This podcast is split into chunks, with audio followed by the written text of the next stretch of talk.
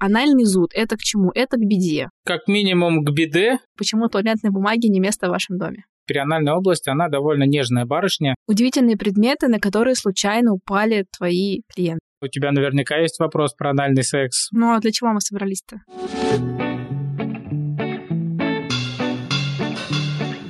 Всем привет! Это подкаст «Возле фикуса» и я его ведущая Динара, практикующий психотерапевт и автор телеграм-канала «Ноет Ковчег».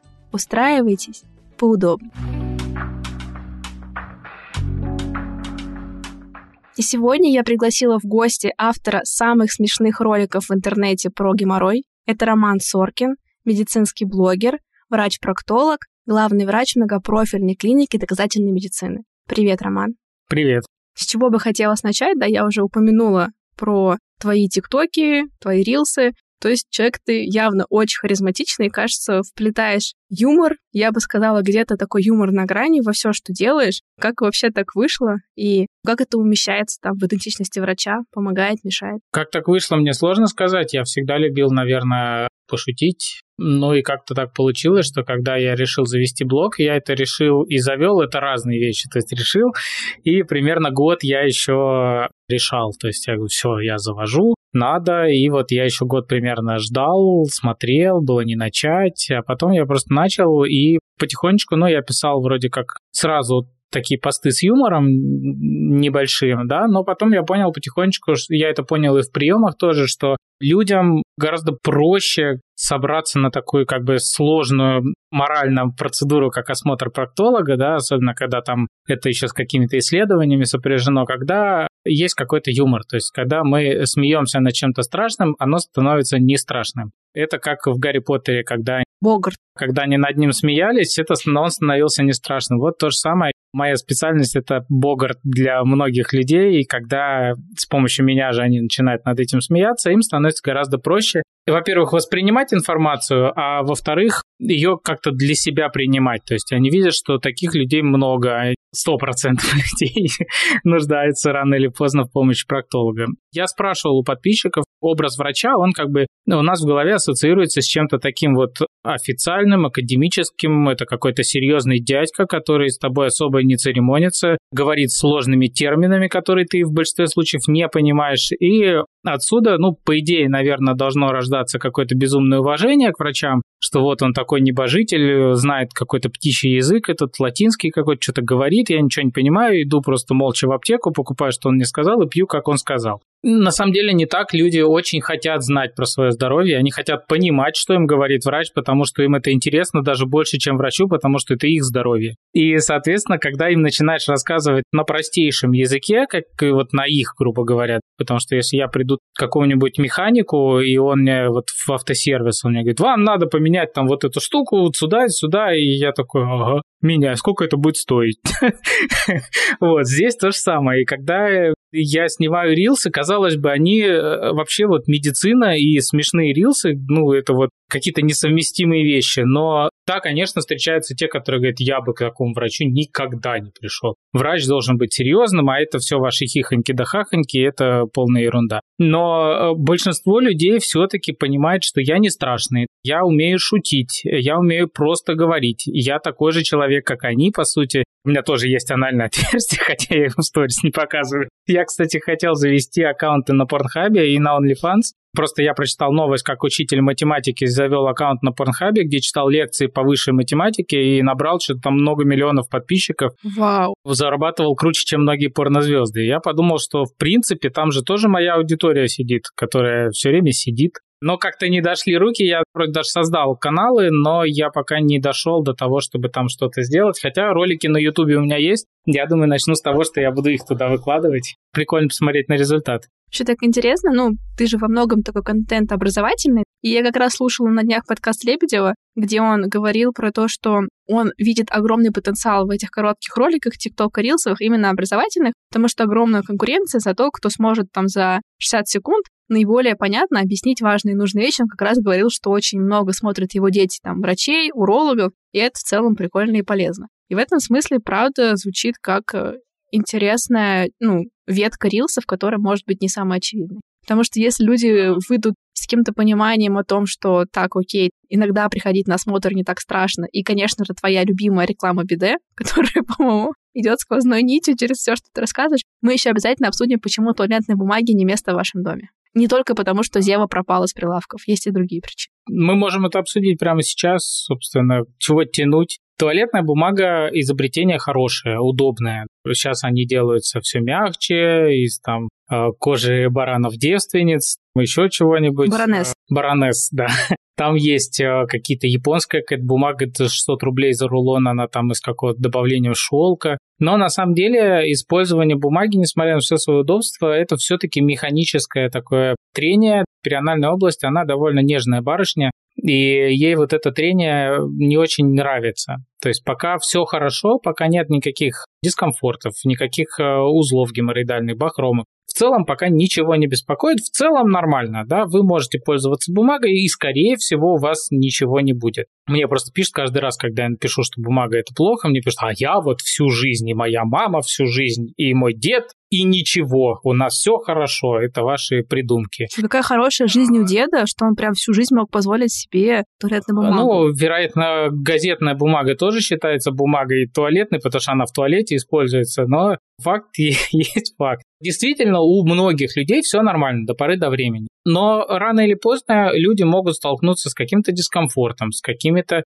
узелками геморроидальными, с какими-то бахромками, с как... ну, в общем, с чем-то, что начинает причинять им дискомфорт, зуд, какое-то неприятное ощущение в области заднего прохода. И тут э, было проведено большое очень исследование, которое показало, что при переходе с обычной сухой туалетной бумаги на влажную туалетную бумагу уже на 30% уменьшаются жалобы в области заднего прохода. То есть э, мы убираем вот этот элемент механического трения и дополнительного раздражения. Плюс, когда есть какие-то снаружи образования, кожные складки, там еще что-то, то э, очень сложно бумагой навести гигиену. Выделение из заднего прохода и кал, он имеет другой pH, отличный от кожи, и, соответственно, он очень раздражающий на это воздействует. А если уже есть какие-то воспаления, раздражения и так далее, то это все усиливается в разы. В этом же исследовании было показано, что при переходе с влажной туалетной бумаги на подмывание еще на 30% уменьшаются жалобы. Соответственно, если перескочить промежуточный этап и сразу перейти на подмывание, то мы можем сильно облегчить себе жизнь и сильно облегчить ее себе в будущем, не допуская, скажем, каких-то раздражений, потому что многие те же самые перианальные дерматиты, они, в принципе, могут и не появиться на фоне подмывания. Как же быть? Э, таскать с собой бутылку воды, как это делают в арабских странах? Или, или в Башкортостане тоже так делают. Где есть культура подмывания, да, вот это Турция, вот там везде, там в туалетах есть даже встроенные вот эти вот брызгалки, которые, это прям для меня открытие, и я получал кайф там от э, хождения в туалет, потому что не надо никаких дополнительных биде, просто открыл, тебе прям, я не знаю, как они настраивали, но вот оно бьет прям туда, куда надо. И важно еще при подмывании, очень многие люди брезгливо относятся к тому, что приходится трогать себя. Там, Собственное тело. О, ужас предпочитают наливать туда э, литр геля, мыла какого-то. На самом деле, в идеале нужно подмываться просто теплой водой, то есть не используя гели, мыло, мочалки там и так далее. Просто тепленькая водичка, аккуратно рукой там помочь, чтобы все смылось, и все. Если человек, просто многие говорят, вот я подмылся, да, и потом все равно пахнет, то есть, ну, не отмылось там еще что-то. Если ну, это, по-моему, скорее происходит... к таким, как я, мне кажется, надо обращаться уже к психологам, нет? Отчасти, да, мне кажется, есть в этом какой-то табу некое, да, в голове, что там всегда грязно, всегда пахнет, там кал же оттуда выходит. Но таким людям можно посоветовать использовать гели, но использовать не обычное мыло и гель, а есть в аптеке продаются гели для топиков, потому что у них очень нежная структура, очень мягкий такой состав, и они не вызывают аллергических реакций чаще всего, а наоборот кожу увлажняют, питают, и это будет даже в плюс. И когда вытираете, можно это делать бумажными полотенцами, можно это делать обычным полотенцем, да, как э, в анекдоте заходит, и там полотенце для Мэ и для Ж. Мэ это для мужчин, а Ж для женщин. Не, не, не. Ж это для жопы. Можно повесить полотенце, но опять же нужно просто аккуратно промакивать, не нужно наводить э, гигиену, вытирая, как обувь начищая. Слушай, ну такой исчерпывающий ликбез, я даже когда-то вот э, попала на твой подкаст, Скажу, что это было Сиси Кетч. Я просто страшный фанат Константина Широкого. Рада, что я украла одного Выцепила. гостя у Хазрета, вот это замечательная новость. Я пошла прям гуглить на Озон, какой есть рынок, и там, знаешь, какие-то были специальные мини-гигиенические души, что-то по типу помпы они как-то сделаны. И там люди писали в комментариях, что очень выручает в походе. Да, есть такие типа бутылки, и у них насадка на конце накручивается как душик такой небольшой. То есть туда наливается вода, он как там переворачивается, нажимается и оттуда вот брызгает. В целом, на самом деле, как и любую привычку, сложно привить. Сначала это неудобно, это дискомфортно, это нужно, вот ты привык, там бумагой, раз, все, и пошел. А здесь надо что-то подмывать, надо как-то воду включать, где-то ее брать надо. А если раздельный санузел, то это надо идти в ванну через всю квартиру, там родственников пугать своими спущенными штанами. Много новых действий, к которым нужно привыкнуть. Но зато, когда ты к ним привыкаешь, ты не понимаешь, как ты пользовался до этого туалетной бумагой. То же самое с подставкой под ноги, да? Я думаю, когда же мы уже как-то перейдем к Малышевой? Подставка под ноги – это тоже просто гениальнейшее изобретение, потому что человеку физиологично ходить в туалет на корточках. Люди придумали себе унитаз там в каком-то 1800, по Вообще, мне кажется, году. это от эго, да? Может быть. Ну, просто так удобнее сидеть, банально, да, и ты сидишь. Ну, ты более солидно выглядишь, безусловно. Да, королю какому-то сделали такой унитаз трон, и с тех пор потихонечку это разошлось. Ну, так действительно стало удобнее вроде как. Но кишки от этого как бы ни жарко, ни холодно, и мышцы, которые работали на дефекацию, они такие типа, ну, хорошо, вы унитаз придумали, как бы, а нам что делать? И они не перестроились за эти несколько сотен лет для того, чтобы нам ходить в туалет на унитаз. Наиболее физиологичная позиция на корточках, но в целом мы можем помочь себе немножечко, поставив под ноги какую-то подставку, чтобы колени оказались выше таза. В таком положении лучше расслабляются мышцы, которые э, держат кишку в закрытом состоянии, и она становится действительно прямой, как, собственно, она и называется. И помимо этого лучше более синхронно работают мышцы, более синхронно работают мышцы, которые там уменьшают длину кишки, натуживание лучше работает, и в целом дефекация становится более быстрая, более мягкая и более комфортная, потому что в норме дефекация должна приносить удовольствие. Да? Если вам дефекация приносит моральные страдания, это плохо, так быть не должно. Дефекация должна приносить приятные ощущения. Есть люди, их очень немного, которых почти оргазм происходит во время дефекации, потому что там есть половой нерв, и он тоже активно участвует. Так быть не обязательно должно, не всем так повезло, но хотя бы приятные ощущения вы должны испытывать. Ну или глубокое моральное творение как вариант. Ну, это сопутствующее, это бонус. А, да, сказать, что надеюсь, кто-то из слушателей прямо сейчас в уборной. Я уверена, есть такие, поэтому мы морально с вами. Делайте все, как завещала Малышева. Да, согласно исследованиям, по-моему, 60 или 80 процентов мужчин э, сидит э, в телефоне во время э, своих походов в туалет. Очень много молодежи так делает. И, что странно, многие мужчины сидят на сайтах знакомств, сидя на горшке.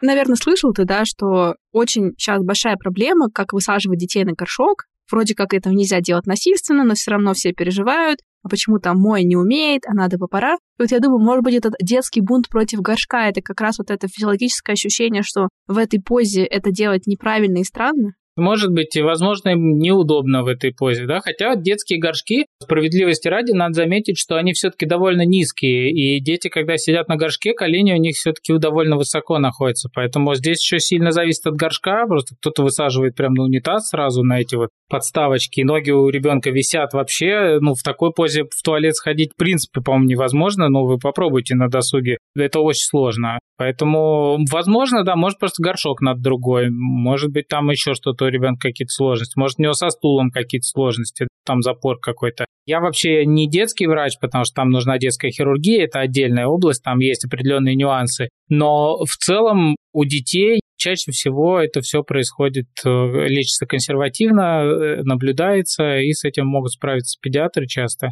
Ну, в общем, да, хотя бы в вагонах РЖД старых еще можно немножечко побыть в физиологической позе.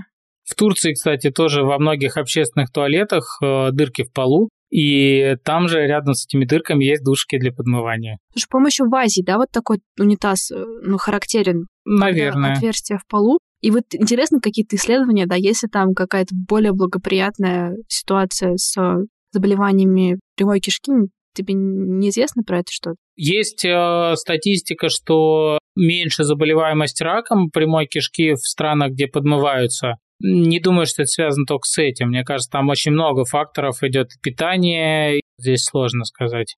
Ну тогда давай переходим к следующему лоту. Анальный зуд – это к чему? Это к беде. Это к какой-то радости. Что за приметы? Как минимум к беде, потому Великолепно. что надо начать подмываться. На самом деле анальный зуд, ну и как в принципе, наверное, большинство симптомов, которые у нас есть в заднем проходе, он имеет очень много причин. То есть, в принципе, мы притянуть можем практически любое заболевание под любой симптом, потому что область небольшая, заболеваний там может быть много, арсенал симптомов у нас небольшой, да, это кровь, боль, зуд, наличие какого-то образования, ну, выделения какие-то, то есть, ну, вот и все. И поэтому все заболевания так или иначе проявляются примерно одинаково. Чаще всего зуд э, встречается, первое, при нарушении гигиены какой-то, да, то есть когда есть какое-то недостаточное отмывание, это часто бывает, когда есть какие-то складки кожи, и человек изо всех сил трет это все туалетной бумагой. Потом это может быть, когда есть какие-то геморроидальные узелки, которые начинают вылезать из заднего прохода, они еще не настолько большие, что они прям человек их чувствует,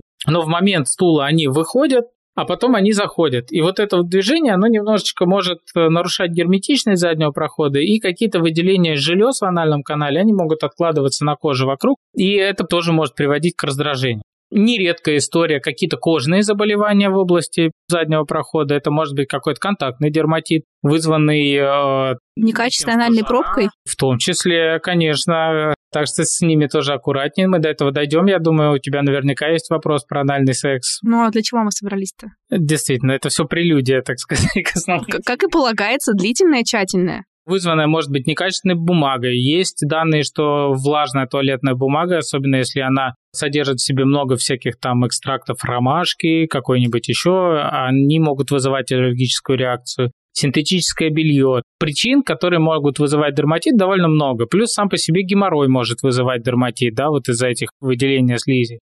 Это может быть кожное заболевание типа псориаза какого-нибудь обострившегося, атопического дерматита. Поэтому здесь нужно идти, скорее всего, к проктологу. Гельминтоз может быть, может быть заболевание, передающееся половым путем, например, во время анального секса очень легко садятся всякие хламидии, гонореи и так далее, которые вызывают проктит, который может тоже проявляться зудом в области заднего прохода. Это могут какие-то быть заболевания типа анальной трещины, э, свищи. Ну, то есть, как я уже говорил, любое заболевание проктологическое тоже может. Поэтому нужно идти, идти свистеть к проктологу, соответственно, чтобы он посмотрел. И если это, например, не совсем его область, хотя в нашей клинике мы проводим периодически семинары с дерматологами, чтобы проктологи и гинекологи, урологи общались с ними, смотрели, какие проблемы могут быть в перианальной области, в промежности, что можно базово назначить, как можно это диагностировать, в каких случаях отправить к дерматологу. Не все, к сожалению, проктологи настолько в тему погружены, да, но как минимум они смогут исключить свои какие-то заболевания и сказать, ну, это там не мое, или, ну, наверное, у вас там геморрой, попейте таблетки.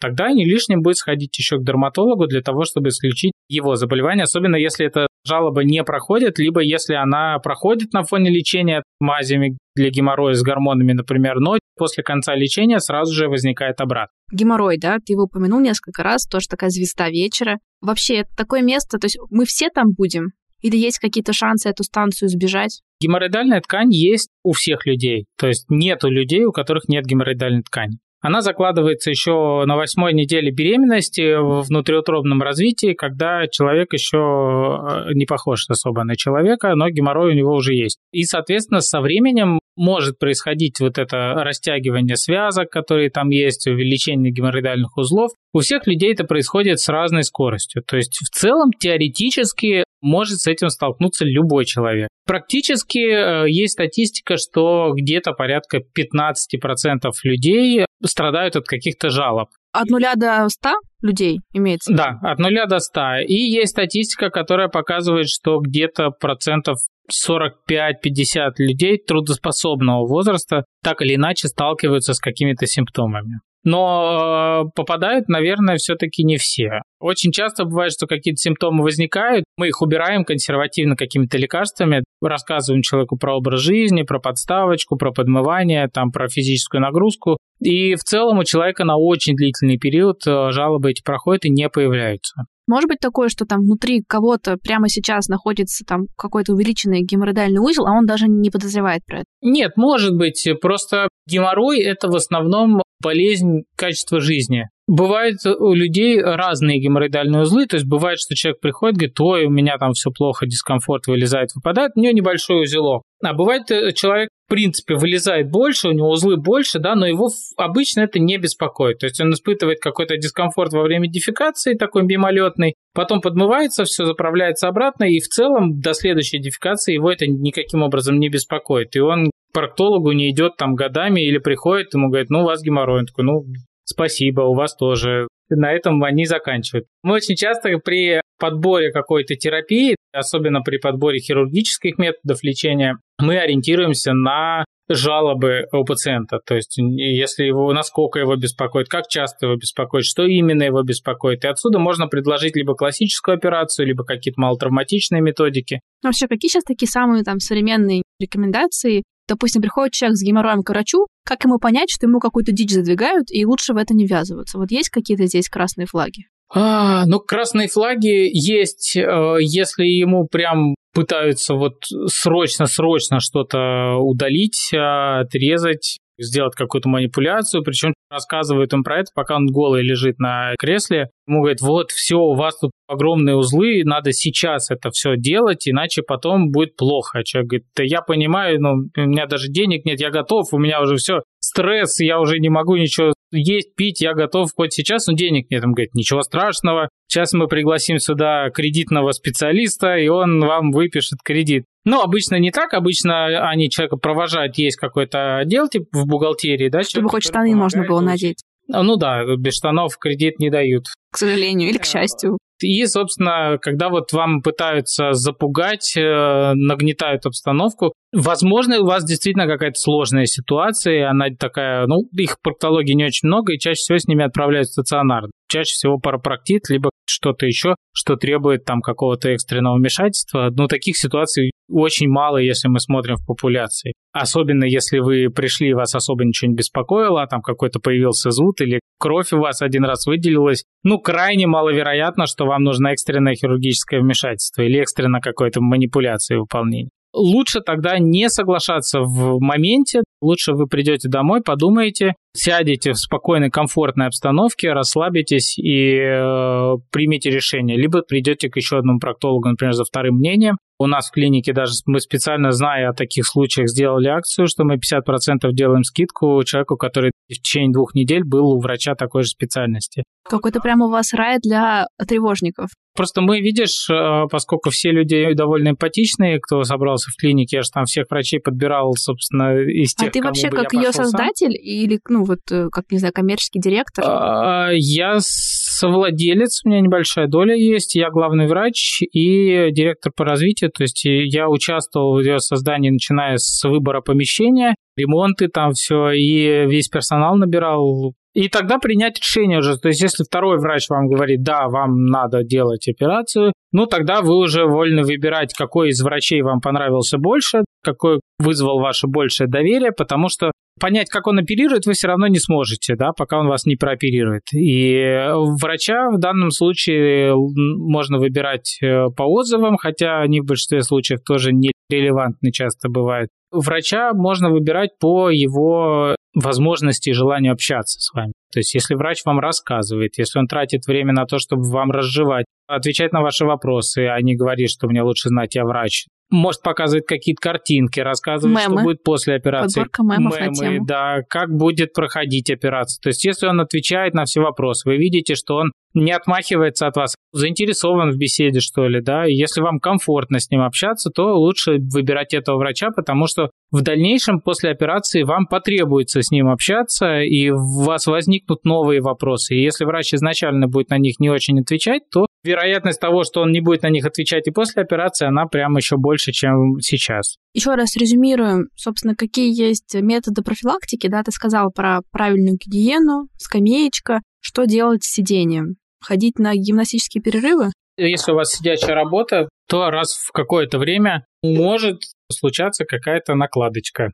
Вам нужно срочно встать и погулять. Вы можете пройтись за кофе, вы можете пройтись за какой-то бумажкой до принтера, вы можете просто пройтись. Раз в час хотя бы вставать хорошо, чтобы не было застоя крови в малом тазу. Если прям у вас вообще не получается вставать, можно купить э, специальные есть накладки на сиденье, которые с воздухом, они создают неустойчивость небольшую. То есть вам постоянно приходится подыгрывать своими мышцами для того, чтобы э, сиделось нормально. Такая немножко неустойчивая подушка. Это позволяет э, работать нормально мышцам, сосудам и немножечко профилактировать тоже. Есть подушки-бублики, противогеморроидальные подушки. Это все выдумки маркетологов, потому что такие подушки от геморроя вас не спасут. Наоборот, даже есть э, данные, что они могут усугубить немножко течение геморроя. Они могут помочь в одном случае, даже в двух, наверное. Первое, если у вас выраженное обострение геморроя, идет тромбоз, да, боли, там все воспалилось, э, и сидеть действительно неудобно. Тогда, когда вы снимаете нагрузку с этой области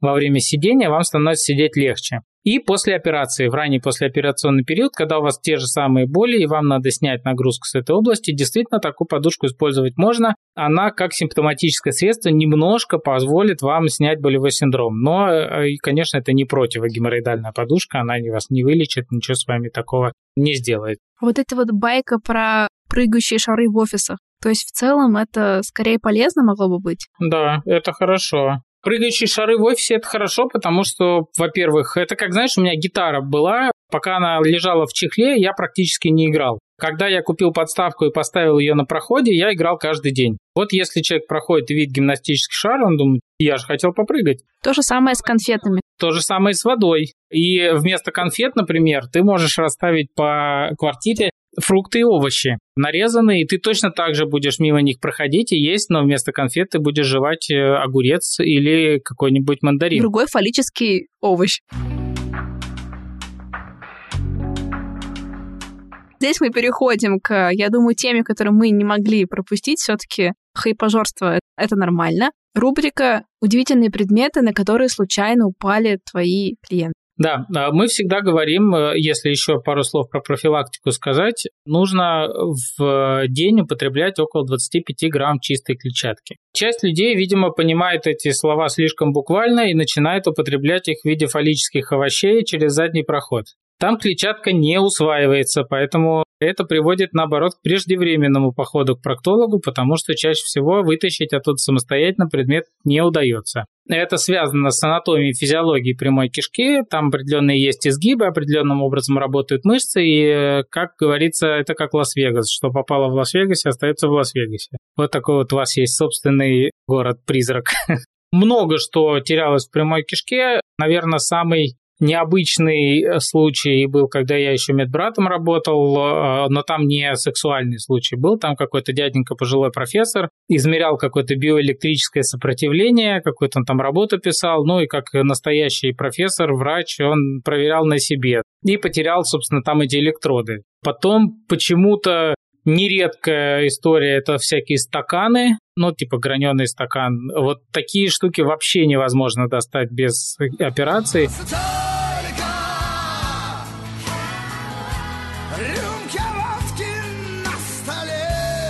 Даже анальные пробки, которые, по идее, со стопором, они все равно иногда туда проваливаются. Просто тут фишка в том, что даже если вам кажется, что этот предмет очень большой, очень длинный, и вот вы точно его не потеряете, ну это, ну, это невозможно. Поверьте мне, возможности человеческого организма очень безграничные, особенно в области ануса. Поэтому потерять там можно все, что угодно. Потому что вы возбуждаетесь, мышцы расслабляются, все в смазке, все скользкое, и привет, проктологический приемный покой. Конечно, вот хочется как-то вернуться к этике диантологии. Все-таки мы здесь не только для того, чтобы хихикать там и прочее. Давай какие-то более, что ли, гуманистические советы, да, как вот избежать неловкой ситуации, какие меры предосторожности, у всех разные предпочтения, пока, типа, дети и животные не задействованы, в целом это окей, но как это делать Ну нет, овощи тоже не надо, они не приспособлены для этого. Ну а что делать овощ-фетишистам? Привязывать ручку? Если мы говорим про какие-то советы, как не столкнуться с такой ситуацией, то это первый совет использовать специализированные для этого игрушки с большим стопором. Все остальное небезопасно.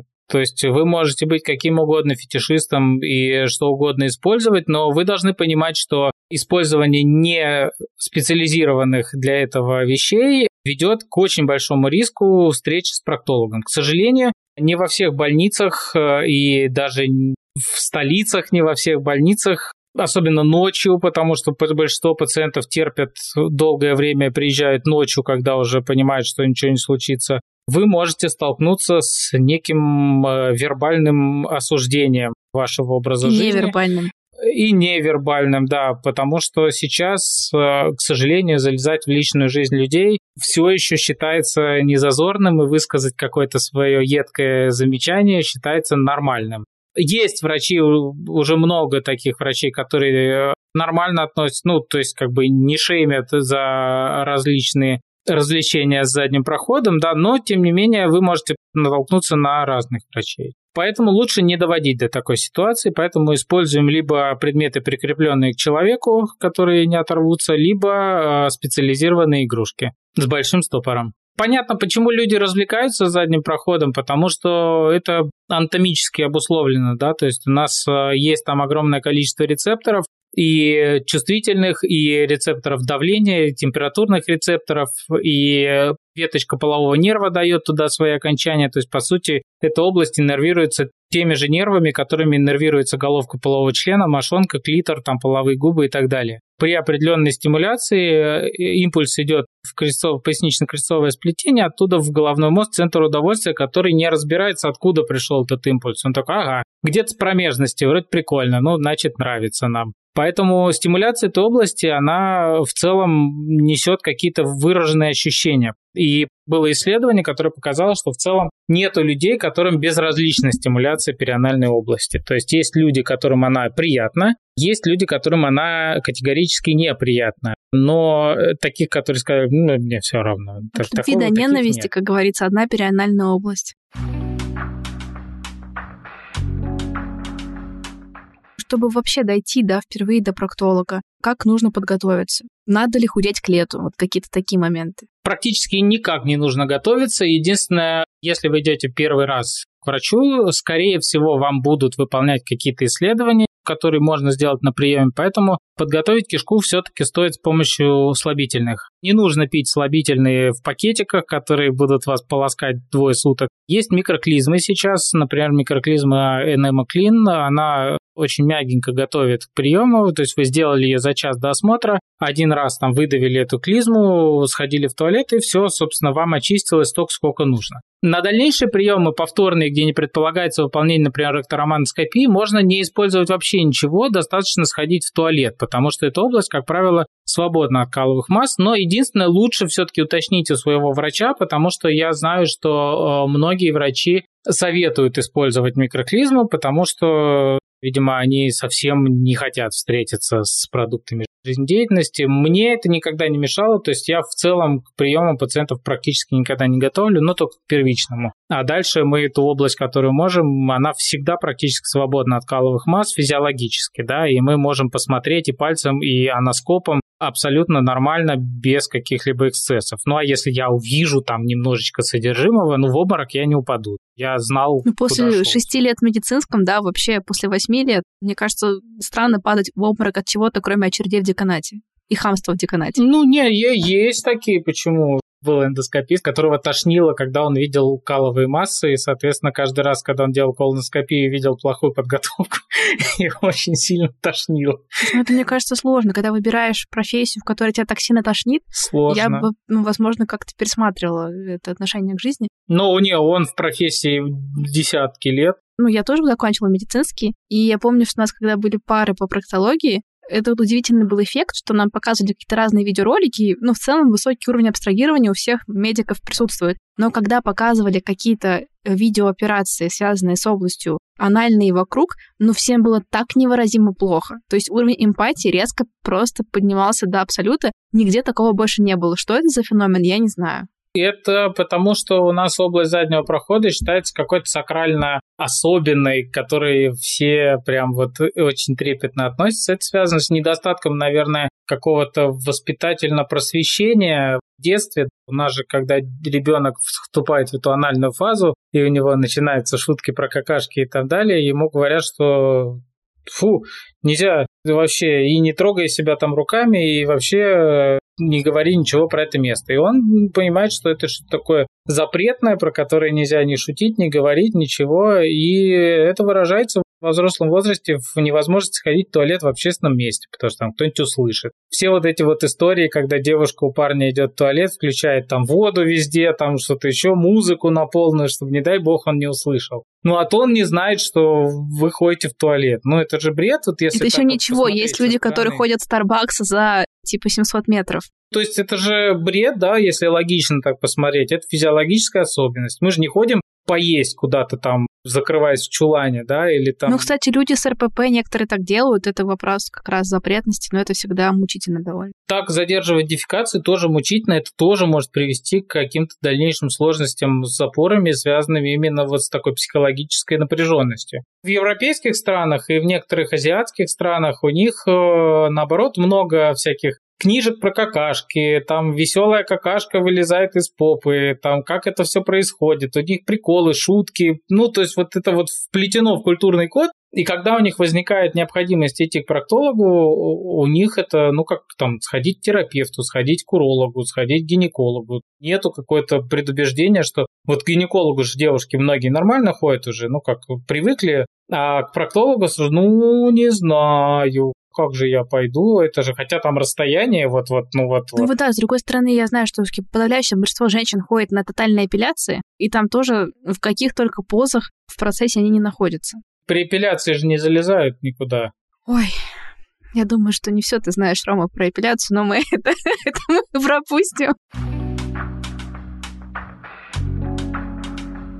Волшебные трусики. Вот расскажи, пожалуйста, всем про волшебные трусики. Волшебные трусики. Изначально это вообще трусы для эндоскопии, то есть для выполнения колоноскопии, например. Я не знаю, кто первый придумал их использовать так, но мне кажется, я раньше особо их не встречал. То есть, ну, я не берусь сказать, что это я придумал. Но, наверное, это вот в месте, где я работал, впервые кто-то стал использовать эти трусы. Потом из-за того, что они все-таки стоят денег, государственные клиники от этих трусов стали отказываться, но я видел, какой эффект это производит на людей. То есть люди э, очень стесняются, а когда ты им даешь трусы, да, они прозрачные практически, да, они какие-то смешные не по размеру, но а, они создают ощущение, что ты не голый и что ничего не видно. И они разом снимают такое количество страха, стеснения. То есть, когда ты говоришь, что мы на приеме вам дадим трусы с дыркой, все, у 80% людей снимается блок, и они идут на прием. Поэтому мы обязательно переняли это. Ну, в любой клинике, где я работал, у меня, я же ездил и в Москву принимал, и много где в Самару у меня был райдер, в котором было написано, что мне надо в кабинет, и среди этого райдера обязательно было наличие трусов. Иногда я приезжал в город, где вообще я единственный с этими трусами был, и все таки а зачем, что это такое? А потом такие, а, нам тоже трусы такие закупили. Тоненькая пленочка, защищающая твою честь. Да, Слушай, ну классно. Я видела там у тебя сторис, где ты жизнерадостно презентуешь это изобретение. Ну, оно правда классное. Я сам их опробовал, когда ходил на колоноскопию. Мне их дали, и я в них чувствовал себя абсолютно комфортно. Ну, мы уже затрагивали, да, собственно, давай, анальный секс. Сложно выделить прям плюсы, но, как я уже говорил, есть люди, которым стимуляция в этой области прям сильно приятна. Соответственно, для этих людей, э, наверное, анальный секс будет скорее плюсом. Это точно секс не для всех. Это точно секс, который связан с повышенным риском э, травм, с повышенным риском э, заболеваний, передающихся половым путем. Здесь нужно гораздо больше внимания уделять подготовке, какому-то предварительной прелюдии, разогреву, чему-то еще, и обязательно уделять внимание презервативу. Без презерватива есть много рисков, как у мужчины заразиться ну, какими-то даже условно патогенными бактериями, как ну, второго мужчины в меньшей степени, потому что мы больше имеем в виду микрофлору толстой кишки, прямой кишки, да, и микрофлору того же мочеспускательного канала и уретры, куда может эта шрехия коли забраться, и, собственно, потом довольно сложно такие простатиты лечить. Если мы говорим про принимающую сторону, то там э, есть риски травматизации слизистой, есть риски большие получить заболевания, передающиеся половым путем, потому что, например, тем же ВИЧом, по-моему, заразиться в 50 раз э, проще, занимаясь незащищенным анальным сексом в задний проход, чем вагинальным незащищенным анальным. Или не в 50, а в 5 сильно выше. То же самое можно сказать про и хламидии, и гонорею, потому что слизистая другая, не такая, как во влагалище, она не приспособлена к различным возвратно-поступательным движениям, и, соответственно, она может довольно легко травмироваться, этот э, эпителий, а микробактерии туда залетают на ура. Я много буду говорить про клинику, потому что она не отделима от меня, скажем так. Ну, я много очень туда вкладываю, и очень много мы стараемся делать для разных категорий людей, в том числе для людей нетрадиционной сексуальной ориентации. И мы внедрили сейчас методики доконтактной профилактики совместно с Центром СПИДа. И, соответственно, туда входит мазок на основные инфекции, передающиеся половым путем, которые мы берем сразу из трех мест. Главный нюанс, что мы берем это не одной палочкой, а разными. Главное, очередность, да, соблюсти. Ну, кстати, это как раз тоже важный пункт. Я так понимаю, что если вы какие-то разнообразные штуки практикуете, то необходимо это как-то... Да, многие забывают про то, что есть еще оральный секс, да, анальный секс, и приходится давать инфекции, мазок только оттуда. А какая-нибудь хламидия может сидеть легко где-то в другом эпителии и себя прекрасно чувствовать. Все это мы складываем в одну пробирку и отправляем в лабораторию, потому что абсолютно неважно, где придет плюс, лечится все одинаково. И, конечно же, нельзя заниматься анальным сексом, используя различные анестетики в виде смазки. Без любви тоже нельзя. Вообще без любви анальным сексом заниматься тяжело. Не расслабишься. Какая хорошая мысль. Нельзя нежелательно заниматься этим с животными, потому что было несколько случаев задокументированных, когда там один фермер занимался анальным сексом с кабаном. Ну, как бы он был принимающим и поступил с разрывами кишки, которые там зашивали по-разному. Ну и пожалейте животных, прости господи. Пожалейте животных, да. Ну, он хотя бы, он был принимающей стороной. Что ты говоришь, как будто участвовать в половом акте без твоего желания с обеих сторон, наверное, такое себе. Может, у них есть кабани и психологи потом какие-нибудь. Последний пункт, наверное, что не стоит заниматься этим под алкогольным и наркотическим опьянением, потому что вы сразу же моментально теряете контроль вы можете пропустить там какой-то болевой синдром, еще что-то, если вам станет неприятно, дискомфортно, а э, в данном виде взаимодействия, если вам становится больно, неприятно, дискомфортно, надо моментально это заканчивать, чтобы не гневить боженьку. Слушай, а у тебя были когда-нибудь клиенты из порноиндустрии? Там есть какая-то объективная проблема? Ну вот когда это прям эксплуатация такая жесточайшая. Тут все зависит еще от того, что они именно делают. Если это какой-то традиционный, ну как традиционный половой акт, если можно так выразиться. Она... Нет, это я имела в виду именно в области твоей. Ну нет, я и говорю, что да, вот а, если у них традиционный пенис, а, анальный секс, ну какой же он традиционный, хочется сказать тебе. Ну, э, нет, есть же и другие способы. Если мы именно э, вот как анальный секс берем, то они же готовятся все равно, они там как-то расслабляются, они используют там различные пробки, то в целом до поры до времени у них э, может не быть никаких проблем, ну и в целом у них может не быть никаких проблем, такое тоже есть, если они там прям готовят, много смазки используют. Есть виды порнографии, где там в задний проход засовывают какие-то монструозные штуки, которые прям там, ну, тоже Я уже чувствую, что мне немножко не, становится немножко нехорошо. Вот один из пациентов, кстати, был, у которого застряла рука для фистинга. Искусственная. Искусственная, да. И вот такие развлечения, они, конечно, в большинстве случаев заканчиваются травмами мышцы, какими-то дисфункциями в дальнейшем. И тут, безусловно, у нас могут быть сложности потом, с которыми мы будем работать. Но вот из такой индустрии у меня пока не было пациенток, хотя я на самом деле давно уже прорабатываю э, мысль о том, чтобы запартнериться с какими-нибудь э, порно-студиями, публичными домами и так далее, для того, чтобы дать им качественную медицинскую помощь хотя бы в плане обследования. Просто беда в том, что это нелегально.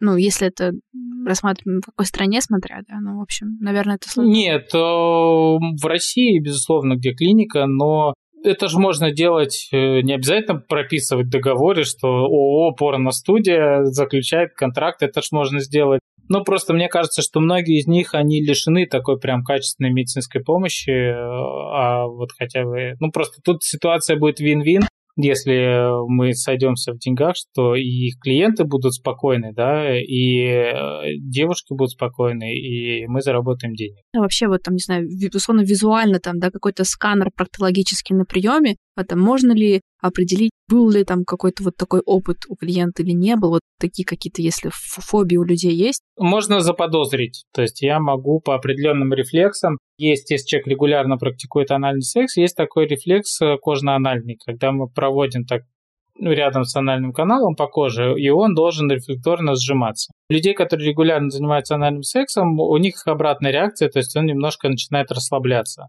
Это не всегда бывает только у тех, кто занимается анальным сексом, но тем не менее по вот определенным признакам там более мягкий тонус, да, то есть когда мы смотрим пальцем, он там больше расслабляется. Ну, то есть по каким-то вот таким невербальным знаком мы можем заподозрить, но э, далеко не сто процентов и не всегда. А я еще хотела с тобой просто поговорить, вот, э, может быть, отчасти как с коллегой, ну, как минимум у нас у обоих, да, есть медицинский бэкграунд. Так что у тебя же, правда, много разных каких-то граней твоей личности, то есть это и организаторская, судя по всему, да, какая-то новаторская. Ты, по-моему, даже какие-то еще писал творческие пособия, да, если я не ошибаюсь. У меня есть, да, несколько книжек таких у меня есть книга про геморрой, называется она «Геморрой. Битва между двух холмов». У меня есть книжка как раз вот про то, о чем мы с тобой только что говорили. Называется она «Как кролик Нелч в пещере удовольствия искал». У меня есть вебинар, который недавно вышел для беременных, кормящих, родивших, собирающихся и, как выяснилось, для всех остальных людей тоже. Таланты твои безграничны.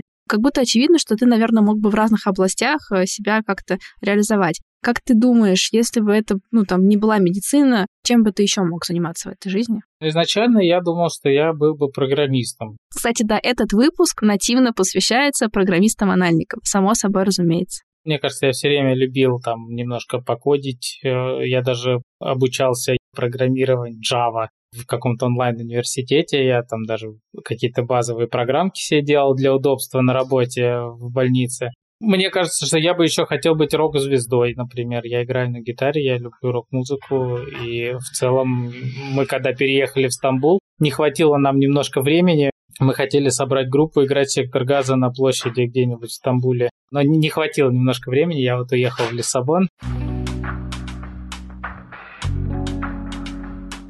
Мне еще такое просто мне любопытно. Вот, ну, у тебя рилсы, да, довольно активно развиты. Ты вот сам упоминал, что у тебя уже какое-то мышление сформировалось. Я, наверное, скажу честно, с искренним своим там личным интересом, я вообще Инстаграмом почти не пользуюсь. Как вообще вот это формируется рилсовое мышление? Просто у меня такое ощущение, что как-то мозг должен немножко перестроиться и начать этими идеями, картинками смотреть на реальность. Вот ты можешь поделиться, как у тебя это было? Я всегда ж любил снимать какие-то видео, монтировать их. Они, естественно, были длиннее, чем рилсы. С рилсами просто сложно... Ну, во-первых, их сложно все время снимать, потому что я не могу пока перестроиться. У меня вот был момент, когда каждый день выкладывал какой-то рилс. Сейчас я уже несколько месяцев не вообще не выкладываю рилс. Определенная морально было не до рилсов, скажем так.